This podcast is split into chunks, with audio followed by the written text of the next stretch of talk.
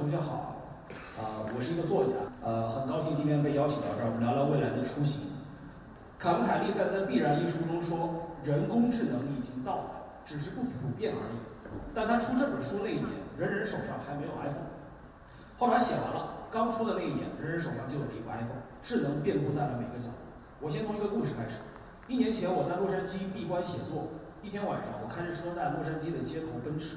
那天路上人特别少，开得也很慢。忽然间，一辆车超过了我，我一下子精神了起来，因为我这个人开车有路怒症。然后突然间呢，我跟他并排的刹那吓了我一跳，因为那辆车没有司机。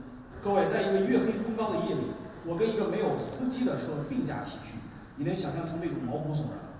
是的，这辆车就是无人驾驶汽车。第二天，我跟一个谷歌朋友打电话，他说在洛杉矶这辆技术已经熟了。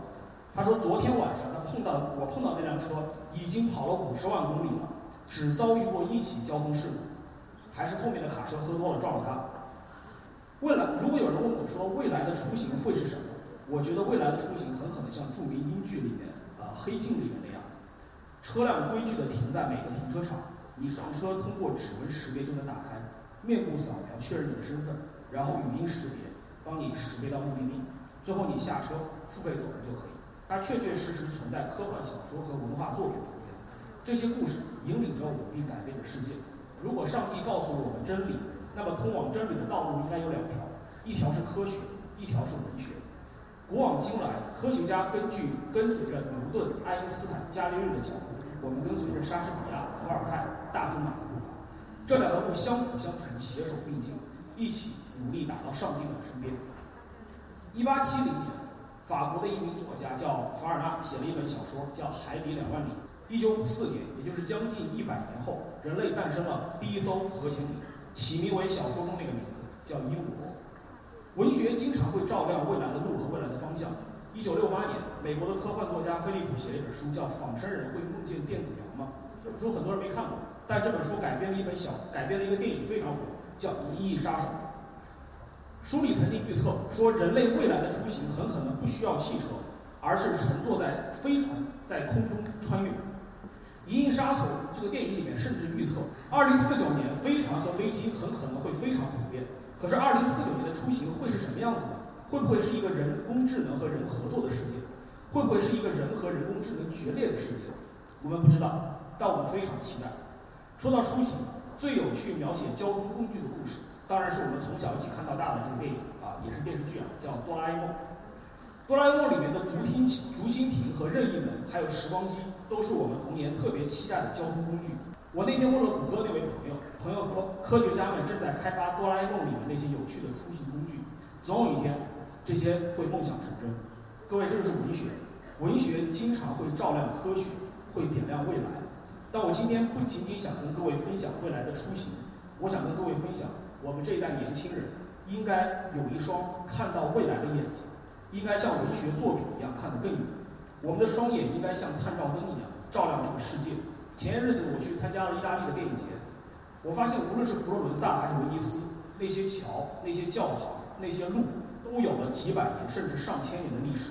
而我们的大桥，没几年就要拆掉重来；我们的路，每过两年就要掀开看一看；我们的房子动不动就全部拆掉。为什么？因为我们的城市规划从来没有想过几百年以后的事儿。我们不愿意看得太远，我们只愿意把眼前的事情做好，活在当下就行。但是各位。啊、尤其是各位同学，在这个世界的高手，世界的高手都有一个特点，就是他们盯着前方，他们不仅活在当下，还在思索着人类的未来。各位不知道有没有发现，每次到了春天，城市的街头都会飘着杨絮，所以这些年很多人的鼻炎就犯了。为什么我们这个国家那么喜欢种杨树呢？原因很简单，因为杨树长得快，效果好，而松树、橡树、楠树长得非常慢，也很难看到成效。但如果你有机会去欧洲，你就会发现欧洲的树是各种各样的，不光只有杨树屹立在马路两旁。这是我们国家的人缺少的一样东西，叫远见。我们不愿意看到更远的东西，甚至我们不愿意去思考这个国家和民族的未来。我们只希望活在当下，甚至我们会嘲笑埃隆·马斯克，说他既然在考虑人类如果搬离地球去火星，这件事太可笑了。我们不仅喜欢嘲笑这些人，我们还特别喜欢走捷径。我记得我刚开始当英语老师的时候。市面上最多的教材是十天搞定四六级，你们见过吗？三天搞定托福写作，五天搞定雅思阅读。最可怕的是，我看过一本书叫《三十秒搞定英语语法》。各位可能吗？大家都知道，学英语是一个漫长坚持的过程，不可能一蹴而就。接下来就开始走捷径，这个思路一直蔓延到今天。大家打开微信公众号，发现一些知识付费的平台，你经常会看到一些毛骨悚然的文章，比方说如何让自己迅速年薪百万，如何让自己迅速成为月入五万的白领，怎么能在三天迅速迅速写出百万畅销书的私房课，怎样活到一百岁？我每次看到这些标题都会毛骨悚然。所以各位同学，高手和菜鸟的区别其实就在这儿，高手的眼睛像探照灯一样，照亮了这个民族和自己的未来。而菜鸟看到的只是眼前的光鲜和利益，或许能成就一时，但很快就会恢复到原来的模样。各位要相信这个世界是有捷径的，这个世界一定是有捷径的。但请大家记住，所有的捷径都在通向死亡。我是一个作家，每次我在写作的时候都会思考一个问题，就是这本书能不能在未来对某个人有用？它能不能成为一本畅销书，而不是畅销书？这本书在未来还会被人记住吗。二零一七年，我在家写了一本小说，叫《刺》，这是一部关注校园暴力的小说。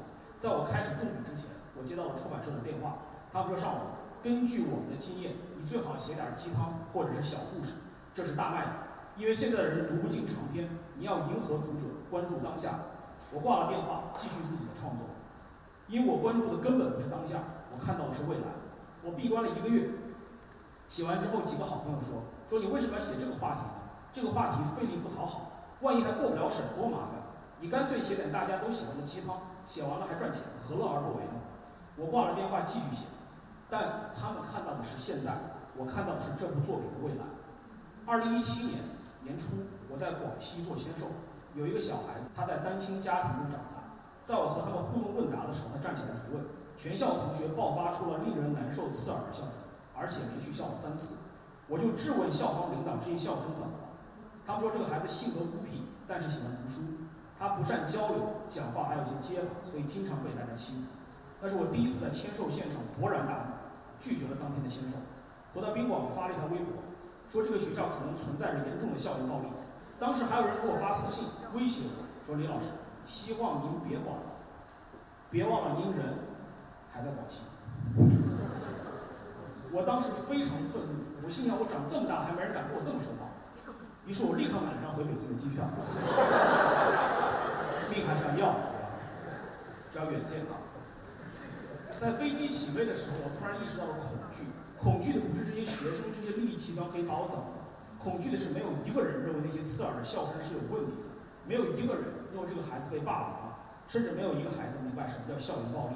我那个时候才知道，他长期被各种人霸凌。后来在我连续发了几篇文章和我持续施压以及校领导的配合下。他们找班主任谈话，联合班干部一起保护了这位学生。一个月之后，这个学生告诉我说：“龙哥，自从您关注了我，再也没有人欺负我。”这本书刚刚上市就登陆了各大排行榜第一名。在书中，我愤怒地写了一句话，叫“天使不登台，魔鬼不退场”。就在二零一八年初，两会第一次提出了校园暴力的问题。人大内司委副主任王胜民表示，建议修改未成年人保护法和预防未成年人犯罪法，提出针对性的解决办法。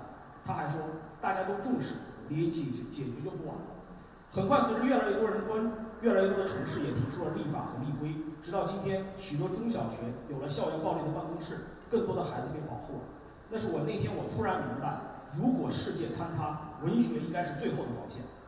最有趣的是，今年越来越多的人开始接触校园暴力的题材，其中还有很多，我直到今天都会回想，如果当初我只是活在当下，写了本他们要求我写的内容。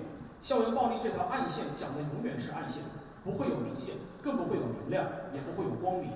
今天我跟各位同学聊的是未来的出行，但是我更想跟各位聊聊，与其你去预测未来，不如长出一双看到未来的眼睛。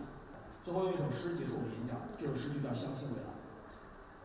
当蜘蛛网无情地查封了我的炉台，当灰烬的余烟叹息着贫困的悲哀，我依然固执地铺平失望灰烬，用美丽的雪花写下。相信未来，谢谢大家。